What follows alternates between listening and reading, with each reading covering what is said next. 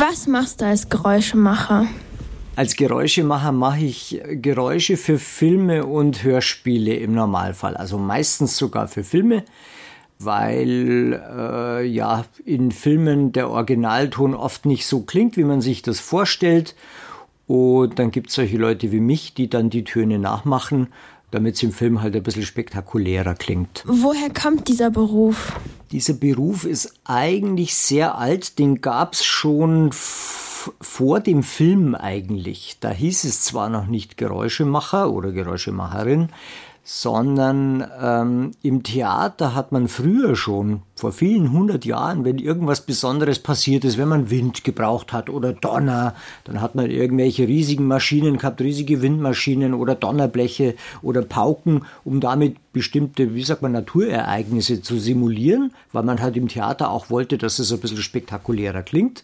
Und als dann eben vor, jetzt sagen wir mal, über 100 Jahren der Film erfunden wurde, erst auch beim Stummfilm, gab es eben dann schon in Orchestern Geräuschemacher, die synchron zum Film irgendwelche Geräuscheffekte gemacht haben. Und als dann später der Tonfilm kam, hat man relativ schnell gemerkt, dass halt manche Töne im Original, äh, am originalen Drehort nicht so klingen, wie man sie wünscht. Und da muss man Leute haben, die das nachmachen. Gibt es viele andere GeräuschemacherInnen und arbeitest du mit denen auch mal zusammen? Also es gibt in Deutschland oder im deutschsprachigen Raum ungefähr 40 GeräuschemacherInnen. Also es sind meistens Männer tatsächlich. Äh, das hat was mit der Historie zu tun, weil das waren immer verhinderte Schlagzeuger und verhinderte Tontechniker. Das waren früher eher Männer. Mittlerweile gibt es auch drei Frauen in Deutschland, die das machen. Und es ist ganz selten, dass wir gemeinsam arbeiten. Normalerweise sitzen wir leider alleine im Studio und arbeiten. Und wie bist du dazu gekommen, Geräuschemacher zu werden?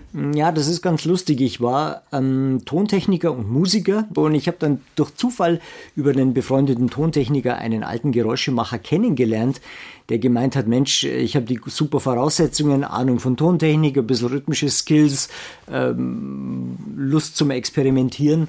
Und dann hat er gemeint, ob ich nicht Lust hätte, sein Assistent zu werden. Und dann war ich bei ihm drei Jahre, wie sagt man, so eine Art Lehrling. und habe dann drei Jahre lang das Geräusche machen gelernt bei einem alten Geräuschemacher. Kannst du mir vielleicht ein Geräusch vormachen? Okay, ich mach dann mal was und du kannst dann erraten, was es sein könnte und äh, natürlich, wie ich's, mit welchem Gegenstand ich es hergestellt habe.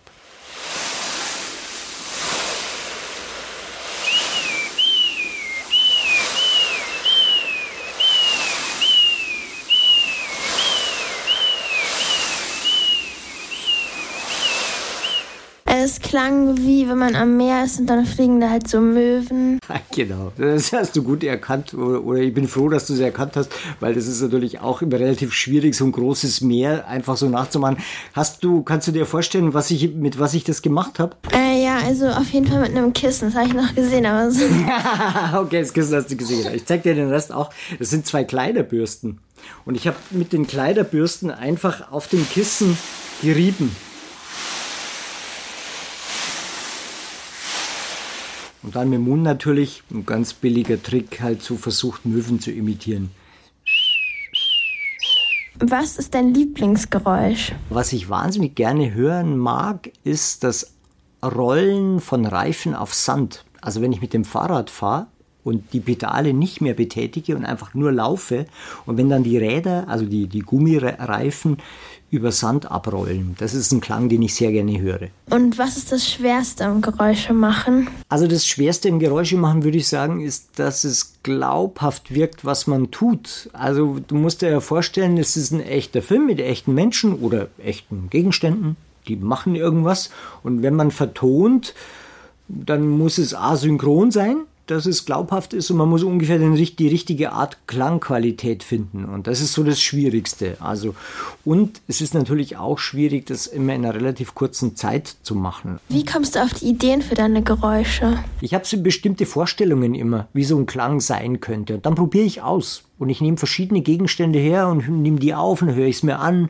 Manchmal mische ich auch zwei oder drei Sachen zusammen. Also es ist nicht so, dass ich einfach alles was mache, oder, oder irgendwas mache und das dann so lasse, sondern manchmal kombiniere ich auch verschiedene Töne. Das ist viel ausprobieren, experimentieren, so ein bisschen wie Musik machen eigentlich. Vielen Dank für das Interview, ich fand es sehr interessant. Ja, bitte gern geschehen.